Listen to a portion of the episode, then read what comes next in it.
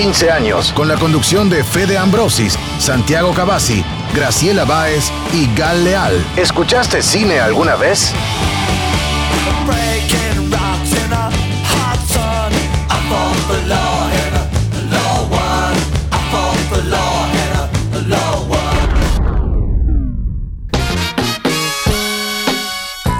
Buenas tardes, bienvenidos una vez más a Ópera Prima, programa de cine de Radio Universidad. Hace 16 años al aire, hace 16 años hablando de cine, como todos los sábados entrevistas, noticias, análisis, cobertura de festivales y en esta época de plena virtualidad y pandemia, más que nunca conviene escuchar las recomendaciones de este programa. Le damos la bienvenida a una de las integrantes que está hace 16 años, se puede decir que es una de las viejitas del programa. ¿Cómo andas, Lía? Bienvenida. Bien, muy bien. La verdad, el otro día justo veía una foto nuestra hace muchos años en una, en la, en la fachada de una radio, tratando de salir a la noche tarde para, para ir a esperar el este, a morirnos de frío en una esquina. Recordé eso, pero la verdad que hemos eh, recorrido la radio y es una alegría estar acá hoy después de 16 años, aún con esas historias. Y en un año muy particular, porque son los 100 años de la radio en la Argentina, bueno, nosotros tenemos nuestra porción, ¿no? nuestra quincena.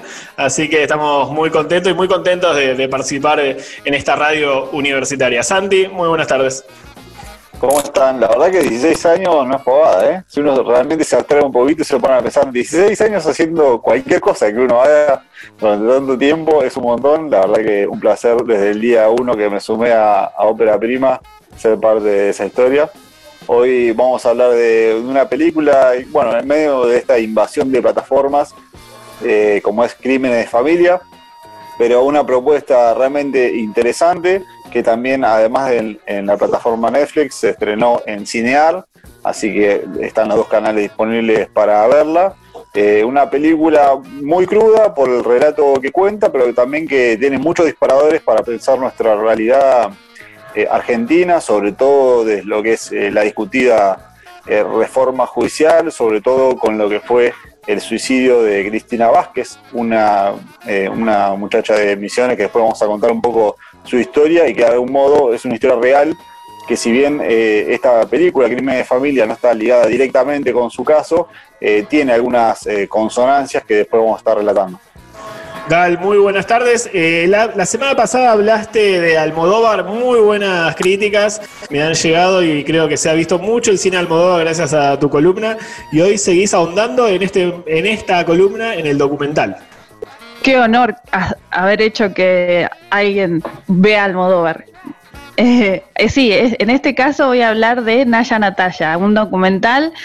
sobre Natalia Oreiro y cómo llegó a ser un furor en Rusia. Así que bastante interesante eh, cómo es que nuestra adoptada artista argentina uruguaya se convierte en una ídola pop allá en Rusia. Y por otro lado, Lía entrevista a uno de los grandes de la historia del cine platense, como es Alejandro Malowicki. Exacto, vamos a hablar con Alejandro Malowicki, que es uno de quienes empezaron esta historia del cine, ya que estamos hablando de los 100 años de radio y que además se dedica a algo muy particular, que es el cine infantil, ¿no? Tiene algo de eso que aparece en toda su filmografía, además de ser docente, investigador y, por supuesto, director de cine, así que vamos a estar conversando con él sobre su cine en este momento en el que podemos repasar incluso estos 100 años donde nosotros tenemos ese pedacito de los 16 y terrible que es la película de Alejandro como Crímenes de Familia y muchísimas otras películas se pueden ver en Cinear Play y vamos a estar hablando del boom de visualizaciones de usuarios que está teniendo este sistema creado por Inca y por ARSAT, así que realmente está funcionando fabulosamente y también vamos a hablar del autocine que empezó a funcionar en la República de los Niños, que hay mucha polémica con su programación, así que de todo esto hasta las 4 de la tarde, como siempre, en Radio Universidad.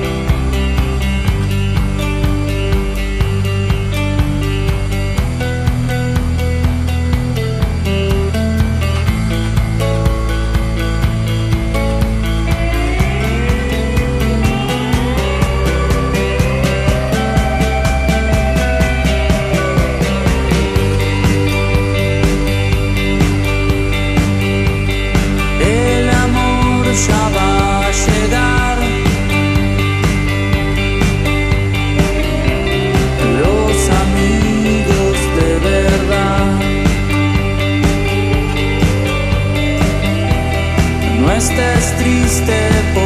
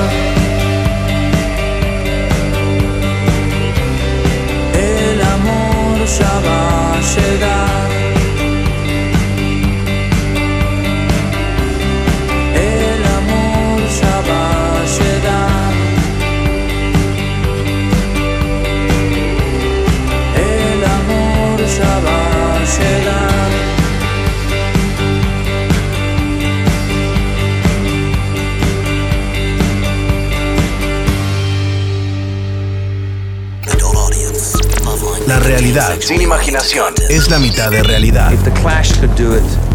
you could do it. Lo que queremos es que no se topen así los montes. Momento de documentales en ópera prima. Seguimos en Ópera Prima y como habíamos anunciado en el primer bloque, nos vamos a meter en este particular documental donde Natalia Oreiro es protagonista, pero también es protagonista en la vida real porque realmente causa furor en Rusia, ni más ni menos que Rusia. A mí me llamó mucho la atención, si bien sabía que hacía giras, que, que era muy popular, no me imaginaba el estrellato que ha demostrado este documental. ¿Ustedes cómo lo vieron este, esta nueva producción? Así es, es un documental de Martín Sastre que ya la había tenido de protagonista a Natalia Oreiro en otro film que se llamó Mista Cuarembó, que contaba un poco la relación de una muchacha que quería ser artista en Uruguay y tenía como una,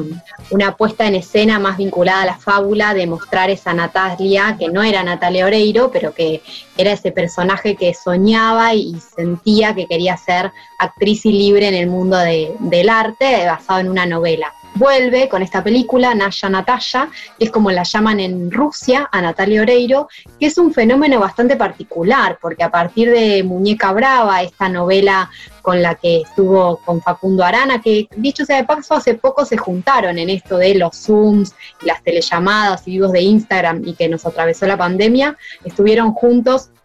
trabajando en un reencuentro sobre Muñeca Brava por los 30 años de Telefe. Bueno, parece ser que esta fue una gran novela y un éxito en Rusia, y a partir de ahí se generó como el fenómeno Natalia, ¿no? Gal, ¿vos la pudiste ver?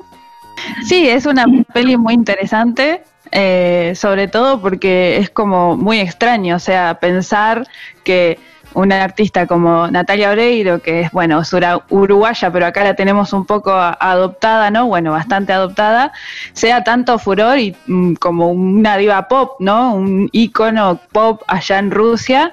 eh, me parecía como muy curioso y, la verdad que en el documental está bastante como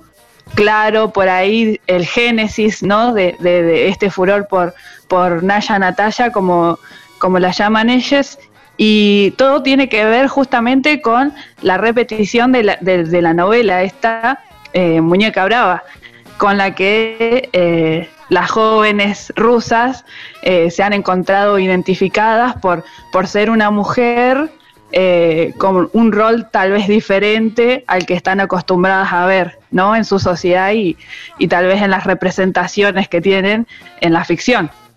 Claro, recordemos que Muñeca Brava es este personaje de la Cholito, que era media ruda, que no era la típica personaje de novela húngara o novela israelí o novela rusa, incluso, que tiene a esta muchacha princesa de personaje, sino que era la, la mm, Cholito, me salió la Raulito, otro clásico del cine argentino, eh, que iba a pelear un poco por sus derechos también en medio de una historia de amor, ¿no? Eh, y eso lo que plantea el documental es que le generó una identificación a estas mujeres rusas que en función de su propia historia tienen una mirada sobre la rigurosidad, lo estructurado, el lugar de las mujeres y demás, eh, que enseguida se sintieron como identificadas y crecieron un poco con esta novela, además de Natalia Oreiro cantando en recitales multitudinarios por Rusia. Pero más allá de la historia particular que cuenta el documental, lo interesante es que su director, Martín Sastre,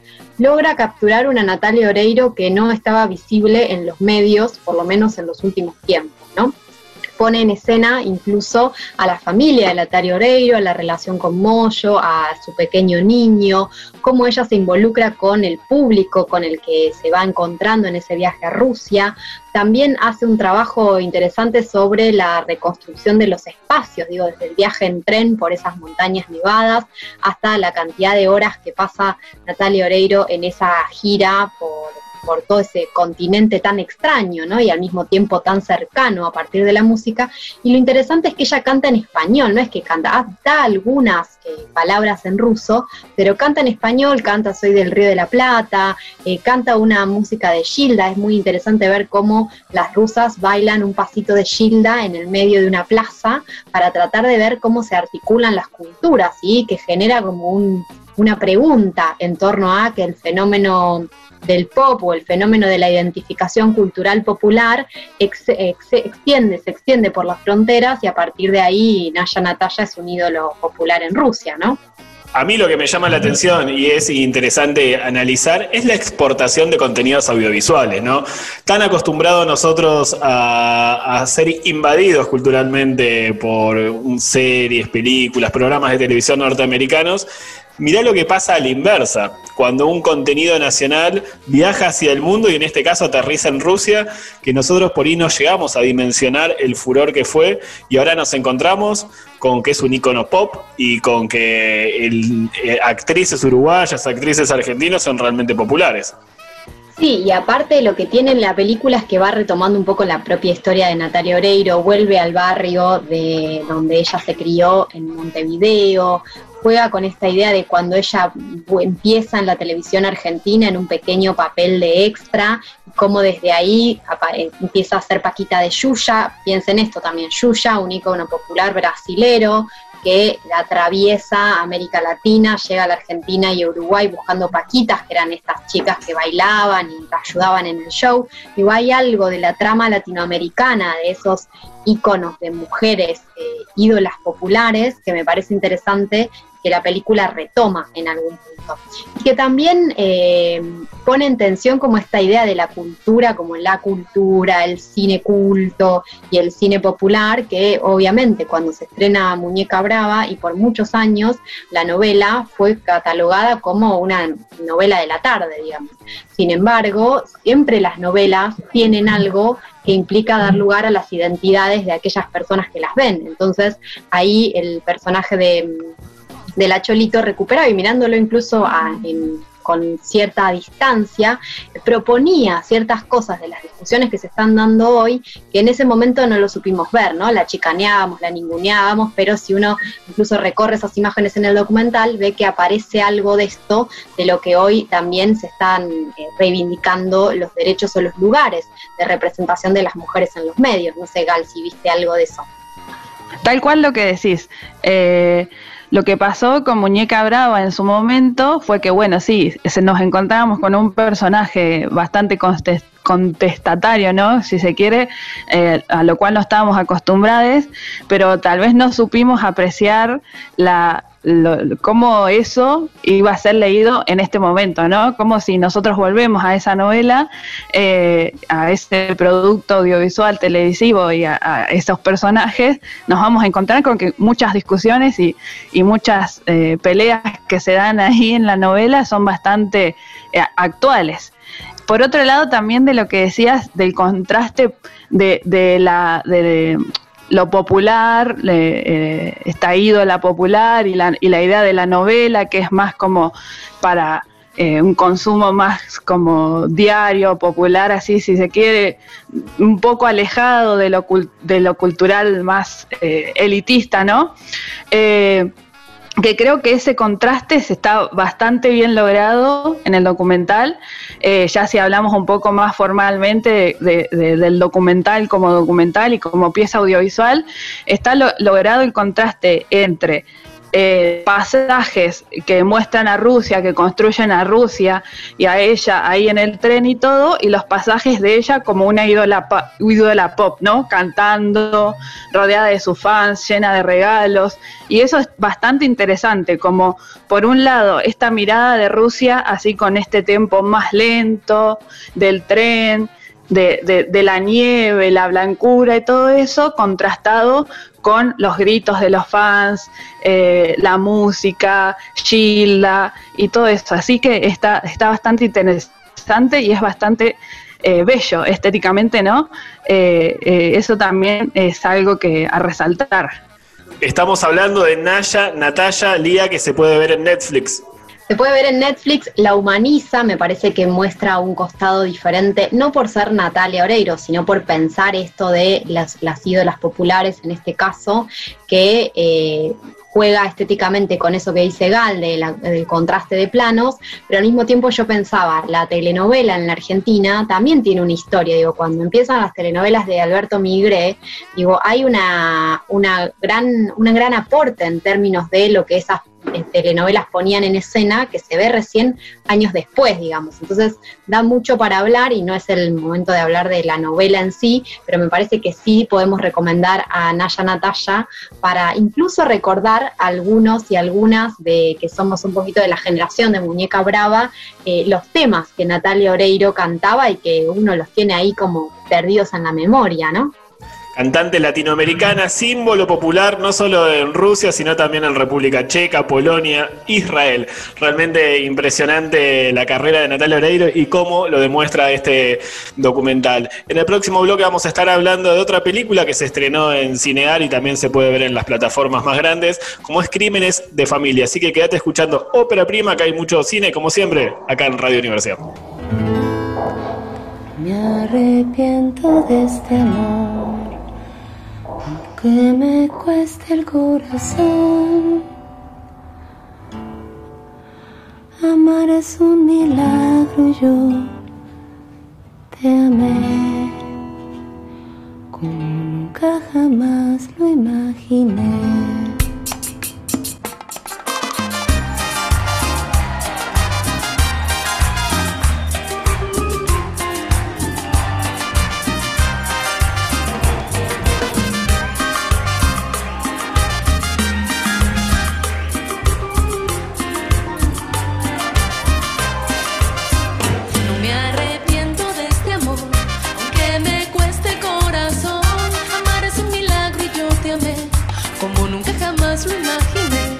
¿Quién va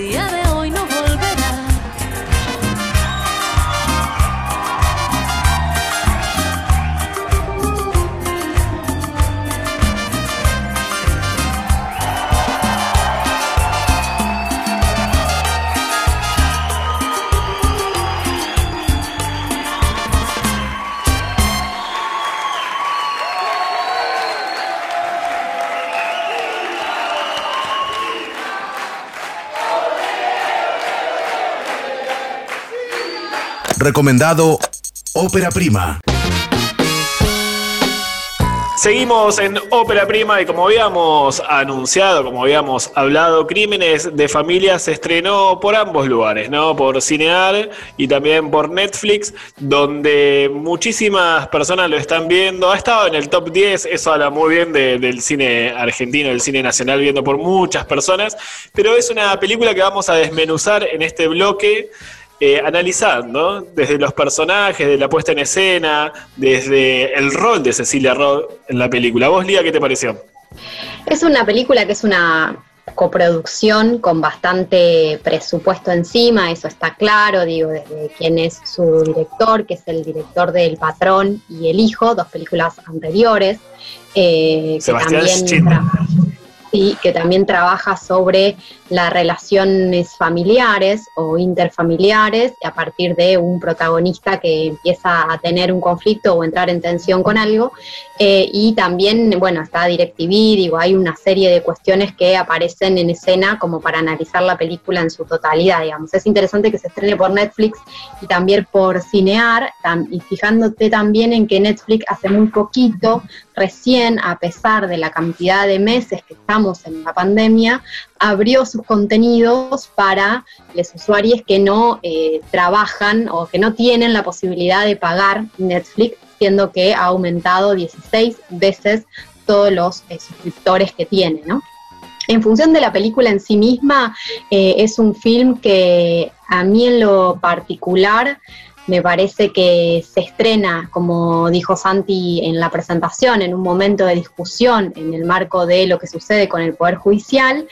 pero que eh, ab- abunda y en ese sentido eh, fortalece la mirada lineal sobre el proceso. Tanto la mirada lineal sobre la construcción de la justicia como sobre las diferencias eh, sociales entre una generación y otra. Digo. Con esto quiero decir que la película, eh, si bien pone en escena las problemáticas, el infanticidio, las eh, imposibilidades y las estructuras que todos sabemos que están en función de las desigualdades en las cárceles, la paquetería de las familias de Recoleta y su mirada sobre el mundo, creo que la perspectiva eh, no, no suma, sino que más bien eh, aboga por poner en escena una mirada que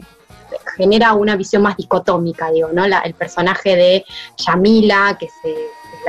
el nombre de la actriz que hace de Gladys, una mujer que viene del norte, que no sabe escribir, que no tiene conciencia sobre sus derechos alguno, eh, genera una mirada del interior de la Argentina que yo no creo que sea tal, digamos, ¿no? Conociendo el interior de la Argentina y conociendo esos procesos, aún en la pobreza extrema, eh, hay una perspectiva que me parece que está muy focalizada en una mirada centralista, ¿no? Más allá de los federalistas.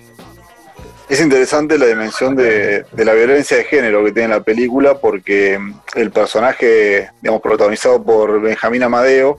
eh, que sería el, el varón violento, es un poco el que hila estas diferentes historias, eh, que es la historia encarnada por, por Cecilia Roth, eh, por Sofía Gala y por Janina Ávila, que es la, la protagonista que, digamos, de Misiones que mencionaba Lía, las tres de algún modo violentadas por, digamos, por este personaje eh, a través de diferentes historias. La historia es que el personaje encarnado por Benjamín Amadeo es el hijo de una familia rica que de repente aparece contándole a su familia eh, que, que su ex compañera lo está atacando y no le impide ver a su hijo. Eh, eso es lo, que cono- conocemos en principio y, y bueno, Cecilia Roth un poco, por supuesto, poniéndole, poniéndose del lado del hijo como, como le pasa creo a uno instintivamente poniéndose del lado de los hijos y no queriendo por ahí aceptar que, que puede haber otra cosa. Eh, y vemos otra historia en paralelo, que es eh, la historia de, Sofía Gala, donde aparece en un juicio posteriormente, que es el juicio al personaje Benjamín Amadeo, eh, acusando de, bueno, de distintas situaciones de violencia que han ido increyendo y que están poniendo en riesgo su vida, así como la del nene. Está muy buena la interpretación de, de Amadeo cuando inicia ese, ese juicio, donde él da su perspectiva eh, y como buen varón patriarcal, un poco se muestra como una víctima de la situación, su relato es muy creíble desde ese lugar, eh, realmente uno hasta casi te, juega con la emoción de, llegar a empatizar, como decir, pobre varón, eh, no lo dejan ver a su hijo, y de repente cuando empezamos a, conocer cómo es toda la trama, nos damos cuenta que, bueno, que la historia es totalmente diferente y que ese relato, que suele ser el relato hegemónico, a veces el que cala, en realidad es totalmente diferente, sino que él es sumamente violento, no acepta la separación de, su compañera, al mismo tiempo lastima a su madre porque la fuerza a, estar en una situación de cubrirlo y después eh, Cecilia Roth termina dándose cuenta que por más que sea su hijo es un varón violento eh, y, no hay manera de cubrirlo y por supuesto el protagonismo total de Yarina Ávila eh, que es víctima de, otro modo, víctima eh, no vamos a, revelar cómo sucede esto en la película, pero es la tercera víctima de este personaje, donde, bueno, aparece una historia vinculada con su hijo, que en la vida real eh, es el hijo real de, de Janina Ávila, ambos actuaron fenomenalmente en, el film, lo cual también me parece súper logrado. Janina Ávila, que particularmente además no se dedica eh, actuar en el cine, sino que, aunque ya lo ha hecho en una ocasión anterior, eh, es estos eh, no actores que a veces aparecen en las películas, pero que le terminan dando una cuota de, realismo muy grande. ¿no? Sí, yo en lo particular y lo personal, a mí no me empaticé para nada con el personaje de Benjamín Amadeo y eso me pareció algo interesante por el lado de su interpretación de este personaje que es totalmente cínico y mentiroso, creo que eso está bastante bien logrado. Lo que sí me parece, y coincido totalmente con Lía, es que es una perspectiva bastante como no sé si sería burguesa, ¿no? La forma de, decir de, cómo está dado acá la, situación de, violencia de género y quién es eh, eh, como que quién tiene el poder, quién tiene la, información y cómo el personaje de, de Janina es la persona como bastante pasiva, ¿no? Como su personaje es bastante pasivo. En eso coincido con Lía. Eh, también me parece que, por un lado, la película formalmente es bastante similar a lo que podemos esperar de un cine que viene de Netflix, ¿no? Como bastante yankee, ¿no? Bastante, la, la estructura del relato y todo eso, pero a la vez me parece interesante que esta película, siendo argentina y tocando estos temas, esté así como en un público tan masivo, ¿no? Eh, eh, y que, esté en Netflix, que esté en Cinear, que haya gente que la esté oyendo, eh, como decía Fede hoy, tantos, tantas visualizaciones y todo eso también me parece interesante porque abre un montón de discusiones. así que eso me parece un punto a favor. Y el rol de la justicia, esa violencia simbólica, también está muy bien logrado. Desde las audiencias hasta las mismas oficinas de casación penal, donde la secretaria ejerce una, violencia ah, hacia la mucama, ¿no? Eh, y me parece que en medio de esta batalla política cultural que estamos viviendo, es una película que pone en el tapete esta discusión acerca de un poder judicial que es el menos democrático de todos los poderes. Sí, sin duda es el menos democrático de todos los poderes, eh, pero insisto con esto de que la película no aporta, sino que lo que hace es enfatizar en una mirada que ya está instalada en la sociedad. Y eso es preocupante, digo, porque en relación a la justicia, lo que instala la película es que toda la justicia es lo mismo. La única heroína es la asistente social, una asistente social interpretada por Paola Barrientos. Eh, también incluso con rasgos estereotipados, digo, me hizo acordar mucho al, asistente social que interpretaba Martina Guzmán en El Marginal, eh, pero lo que hace es eh, no complejiza la trama, digamos, ¿no? Es esa muchacha que, eh, atiende a la, acusada, que le toma los datos, que la mira con una cara como diciendo, padre, no, no tengo. O sea, como hay cosas que la sociedad ya tiene como o, o que tenemos que tratar de que con el cine podamos aportar a esa discusión en vez de darle una mirada que efectivamente va a seguir construyendo dicotomías. Digo, eso me parece que eh, es un debate a dar en el, en el cine argentino. Y en relación a las violencias, eh, yo creo que aparece claramente la violencia de género ratificada en distintos estratos sociales, pero al mismo tiempo el personaje de Cecilia Roth, eh, si bien hace un clic hacia el final, y eso también me pareció demagógico, es violenta en su totalidad, digo, y la discusión de la violencia de género está en un esquema progresista del centro de la ciudad de Buenos Aires y del centro de la provincia de Buenos Aires, pero no está en la totalidad del país no está en las clases altas, fijémonos si no Juanita Viale en el almuerzo de Mirta Legrand y todo lo que ha sucedido en estos pocos meses que ella conduce el programa. Entonces me parece que incluso el final es... Eh,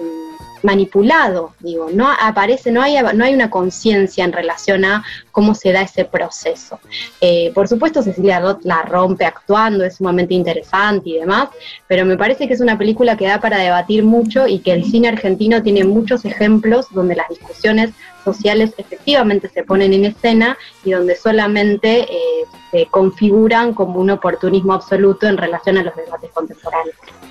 Sí, el tema de la justicia, para mí, yo creo que la justicia es de punta a punta lo mismo, lo estamos viviendo eh, un poco lo que mencionaba al principio con el caso de Cristina Vázquez, que fue eh, una mujer que estuvo 11 años presa injustamente por una justicia que es sumamente eh, clasista, que es patriarcal, que la condenó a un montón de años de cárcel inocentemente, una inocencia que fue probada además,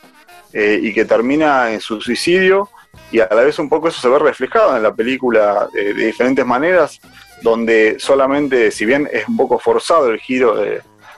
Cecilia Roth eh, con su cambio de, paradigma, también sentí lo mismo que Lía,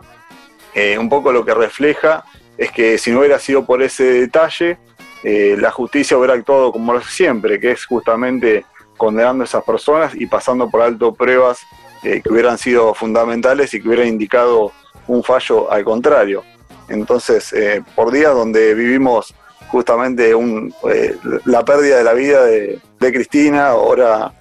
eh, los recientes fallos que, habilitan el desalojo de miles de familias en el barrio de Guernica, me parece que la, justicia está mostrando lo peor de lo que ha sido siempre. Y justamente si bien la película tiene ese, ese sesgo medio mainstream, medio para todo público, y está pensado para un público de Netflix, eso no podemos dejar de, verlo. Eh, tiene un mensaje que un poco explora y, pone en evidencia a través de algunos detalles cómo funciona esa justicia tan clasista, ¿no? Estábamos hablando de crímenes de familia, que sí, se puede ver por la plataforma Netflix, por Cinear. Eh, última película de Sebastián Schindel, que también eh, es el director del Patrón, Así es. Bueno, Sebastián Schindler se puede ver actualmente por Netflix. En el próximo bloque, entrevista a Alejandro Malowicki, director de la película Terrible, también estreno de cine nacional, así que no se vayan que hay mucho cine, como siempre, en Ópera Prima.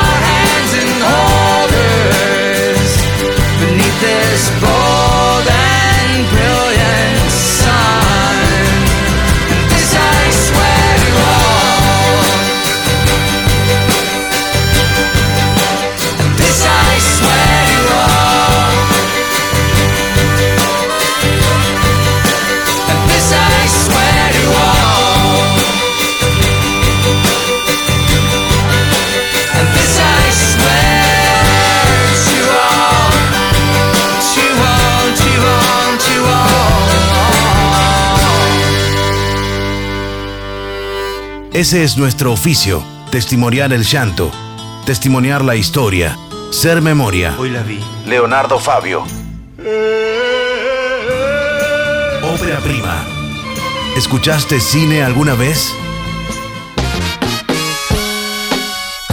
Seguimos en Ópera Prima, seguimos hablando de cine y como habíamos comunicado, como habíamos hablado en el primer blog, en la presentación, íbamos a hablar con Alejandro Malowicki, eh, director de cine de La Plata, histórico integrante de una gran camada que pasó por la ciudad y que hace muy poco tiempo se recuperaron sus cortos, pero lamentablemente, Santi, tenemos una muy mala noticia ahí que hemos perdido la comunicación y hemos perdido lo que habíamos entrevistado con, con Ale, ¿no? Sí, lamentablemente lo que había sido una charla eh, muy distendida y además casi emotiva por momentos. Bueno, por problemas técnicos que tienen que ver también, me parece, con, con estas cosas que pasan en este contexto, ¿no? De la pandemia, donde, bueno, uno se tiene que encontrar eh, ahí amigándose con otras tecnologías, con problemas de comunicación también, a veces voces de ahí la familia o los convivientes que, que entran en, las comunicaciones y esto tiene que ver bueno, con, en las condiciones que estamos realizando los programas, pero bueno, eh, mal o bien queríamos que aunque sea de algún modo transmitirles de nuestra palabra lo, lo linda que fue esa charla y también un poco eh, a través de, otra entrevista que le realizaron Alejandro, que esté su voz presente en la radio nos parecía importante y además dando algunas definiciones acerca de, del último estreno de su película Terrible que se acaba de estrenar en la plataforma Cinear para todo el público que la quiera ver y una película que apuesta al cine infantil y que es una novedad realmente en el panorama del cine argentino. Eh, Alejandro es director de películas infantiles como Pinocho, como Las aventuras de Nahuel, y después de un largo tiempo, de un largo proceso de producción, llega a ser eh, terrible y logra estrenarlo ahora digitalmente. Sí, como decías, él hizo en el 86, si no me equivoco, hizo Pinocho, eh, que Pinocho estaba además protagonizado por Soledad Silveira, en esa época que era actriz. También hizo, bueno, Las aventuras de Nahuel, más apelando a, a los títeres, los títeres que, bueno, que también hay cierta continuidad. La Pinocho fue en el 86, Las aventuras de Nahuel en el 2011, y ahora, bueno, después de muchos años, que también es parte de lo que nos relató Alejandro, después de muchos inconvenientes, no solo por la que es la gestación de, de la idea y traducir esto en un buen guion, un guion que sea atractivo para las infancias, sino también, bueno, lo que son las dificultades de la producción a veces, ¿no? De los años que toma, eh, tanto lo que es la, comunicación ahí con el Instituto de Cine, con el INCA, para el financiamiento, pero bueno, finalmente después de muchos años, eh, ya nueve años pasaron, logra estrenar su tercer largometraje, que es eh, terrible, un- una película infantil, pero que tiene como cierto clima de suspenso, muy interesante. Eh, además, el mensaje o la manera de abordar las infancias, de cómo él eh, no subestima esas infancias, sino que les habla por supuesto de otro modo, traducido en otras lógicas, pensado de otra manera esa comunicación, pero que él entiende que no hay tema que no se puede hablar con las infancias y eso un poco lo lleva a sus films. Vamos a escuchar a Alejandro Malowicki hablando sobre el proceso de producción de su película y el largo camino que tuvo hasta hacia, hacia su estreno. La película eh, comenzó principios, sería el guion realmente comenzó al principio en ser una película para niños muy pequeños. En la medida que fui desarrollando el guion me di cuenta que el tema que estaba desarrollando era para eh, niños más grandes, o sea, a partir de los 9, 10 años, como decimos, hasta los 100 años, porque en realidad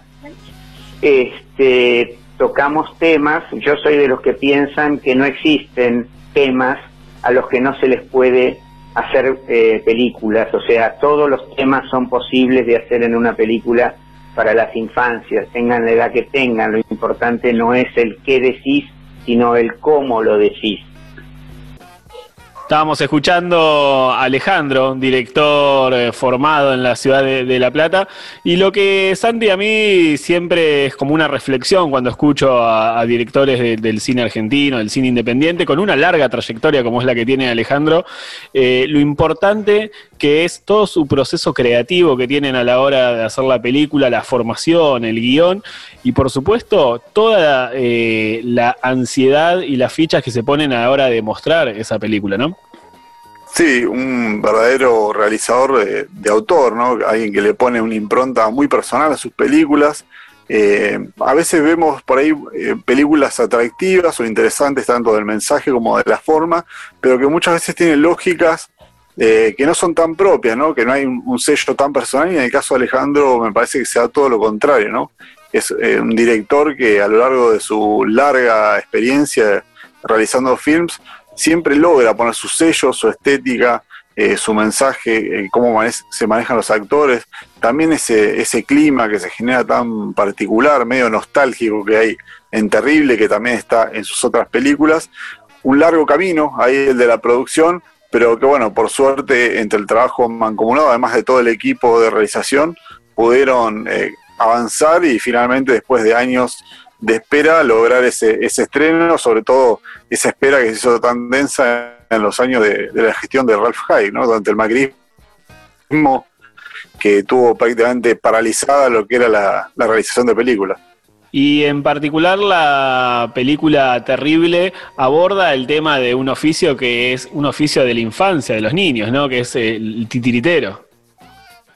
Sí, es un, personaje que es un poco un artesano, ¿no? Alguien, eh, es un trabajo que se realiza ahí en la calle, se realiza en un encuentro con el público, que tiene una parte artesanal ahí de confección de los personajes. Y en el caso de Terrible es un personaje que irónicamente, el personaje títere, un poco estaba cansado de ser el malo de la película, diciéndolo de algún modo, y, le empieza a poner trabas, le empieza a boicotear un poco al titiritero la, las obras porque está cansado de digamos, de, llevar adelante ese personaje y a la vez vemos una historia eh, a la par de un, dos niños, un, un, varón y una chica que están un poco en su etapa eh, preadolescente, podríamos decirlo, que es también a su vez un poco eh, el público al cual está destinado la película. Y bueno, son ellos dos un poco los que van a, encargarse de reflotar lo que el titiritero ya con más años está un poco cansado ¿no? de llevar adelante. Es la, la nueva generación la un poco busca aprender el oficio, un oficio que, digamos, que no sucumbe ante las nuevas tecnologías, ante las nuevas eh, lógicas de, de, por ahí entretenimiento a los niños, sino justamente darle una continuidad también a un oficio también de tantos años, ¿no? Escuchemos a Malowiki sobre hablar sobre su película y su metáfora sobre el proceso creativo y el oficio de los títeres. Es eh, básicamente eh, una metáfora, o sea, a un titiritero de un pueblo se le revela un títere y le va a hacer la vida imposible, o sea, le va a imposibilitar el desarrollar su tarea creadora. Esto que nos pasa a todos los creadores en determinado momento, que cuando empezamos a trabajar tenemos muchas resistencias y nos cuesta mucho desarrollar una idea, un guion, bueno, esto de alguna manera metafóricamente le está pasando a este titiritero. Y esto básicamente es una película de aventuras donde un par de adolescentes lo ayudan al titiritero para poder luchar contra este fantasma que lo está acosando y que no le permite desarrollarse libremente hasta que por supuesto lo van este, acorralando hasta llegar a un final que no te lo voy a contar. Bueno, ahí estábamos escuchando a Malowiki, que recordemos cuando anuncié este bloque su gran pasado que tiene por la ciudad de, La Plata y su larga trayectoria en el cine infantil. Acá en La Plata hace muy poco se lograron encontrar copias de películas de los estudiantes en las décadas del 60. Eh, películas que hoy por hoy se convierten en leyendas, en mitos, sobre todo una de Alejandro Malowiki que se llama Carta de Ramona, que se logró restaurar y el año pasado ante un gran, gran concurrencia de, público y de estudiantes, se logró exhibir y pudimos escucharlo a él contar anécdotas del rodaje. Entre ellas, eh, la fotografía estaba a cargo de Raimundo Gleiser. Un Raimundo Gleiser que además eh, nos mencionaba en esta entrevista que lamentablemente ahí la, la tecnología un poco nos jugó un mal, un mal paso. Eh, él nos contaba que Gleiser aparece incluso en pantalla, uno de los pocos registros de Gleiser como actor, ahí como actor secundario, apareciendo en Carta Remona, eh, lo que sería además un film colectivo muy importante que es emblemático del cine platense y además también sería un poco los inicios de una larga trayectoria vinculada en el cine y además pensar eh, el equipo que, que un poco en, encarnó esa realización surgido de la universidad, la universidad que ha sido el ámbito también por excelencia de Alejandro porque se ha dedicado a la docencia durante toda su vida a la par de la realización y también destacar algo que nos contaba ¿no? en esa entrevista que, que realizamos él insiste mucho en que hay que, para empatar un poco la balanza con estos grandes tanques de Hollywood que, que, invaden las pantallas cinematográficas con sus realizaciones, que se pelean entre Disney, Pixar y grandes monstruos de realización eh, que apelan a la animación, él, bueno, lo que propone es un poco que los realizadores y las realizadoras de La Plata o de la Argentina apuesten un poco a la formación en el cine infantil, que las universidades también encaren esta formación que no sea, digamos, un territorio vedado para la realización nacional, sino también Alejandro nos contaba que es también, incluso desde el punto de vista laboral, una buena opción, porque hay una fuerte demanda internacional de este tipo de realizaciones destinada al público infantil y que además la, la Argentina podría darle también una impronta distinta, romper un poco los moldes, eh, tanto en los mensajes como en el lenguaje, en lo formal, de qué tipo de películas realizar, distintas a,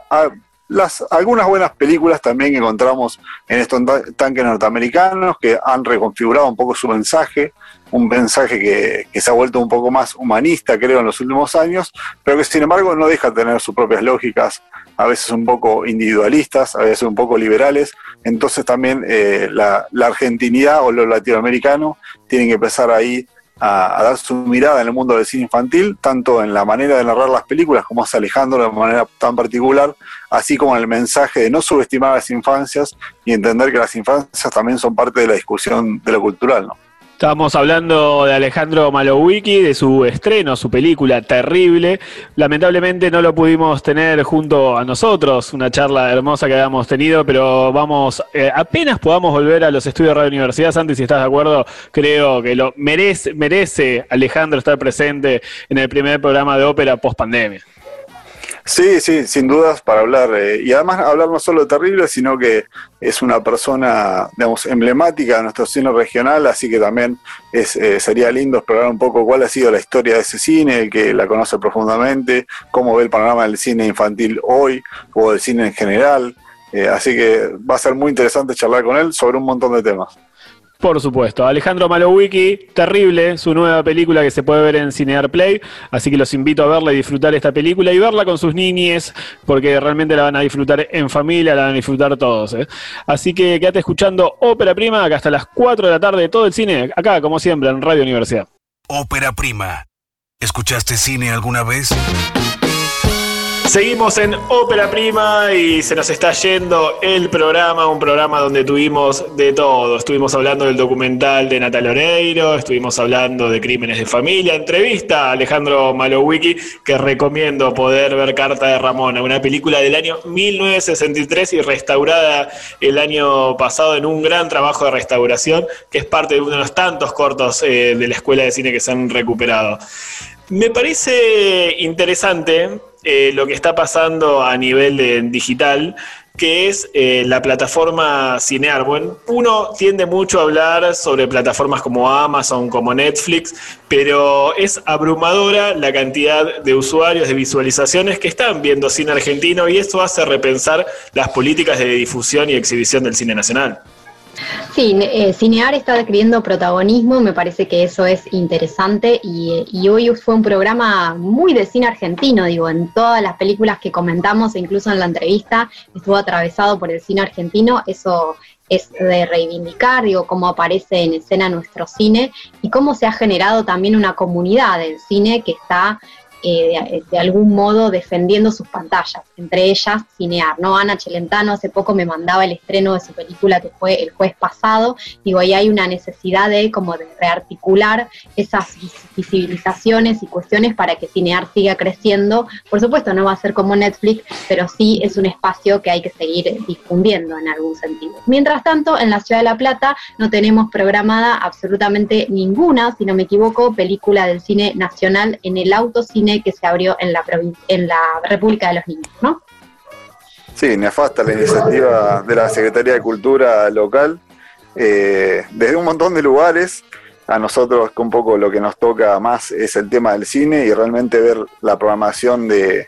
de un ciclo, que un ciclo que se realiza además en la República de los Niños, con todo lo que nos representa identitariamente para la ciudad, con, con esa perspectiva pedagógica que le, con la que nació hace 60 años, 70 años, eh, y realmente a hoy que se esté pasando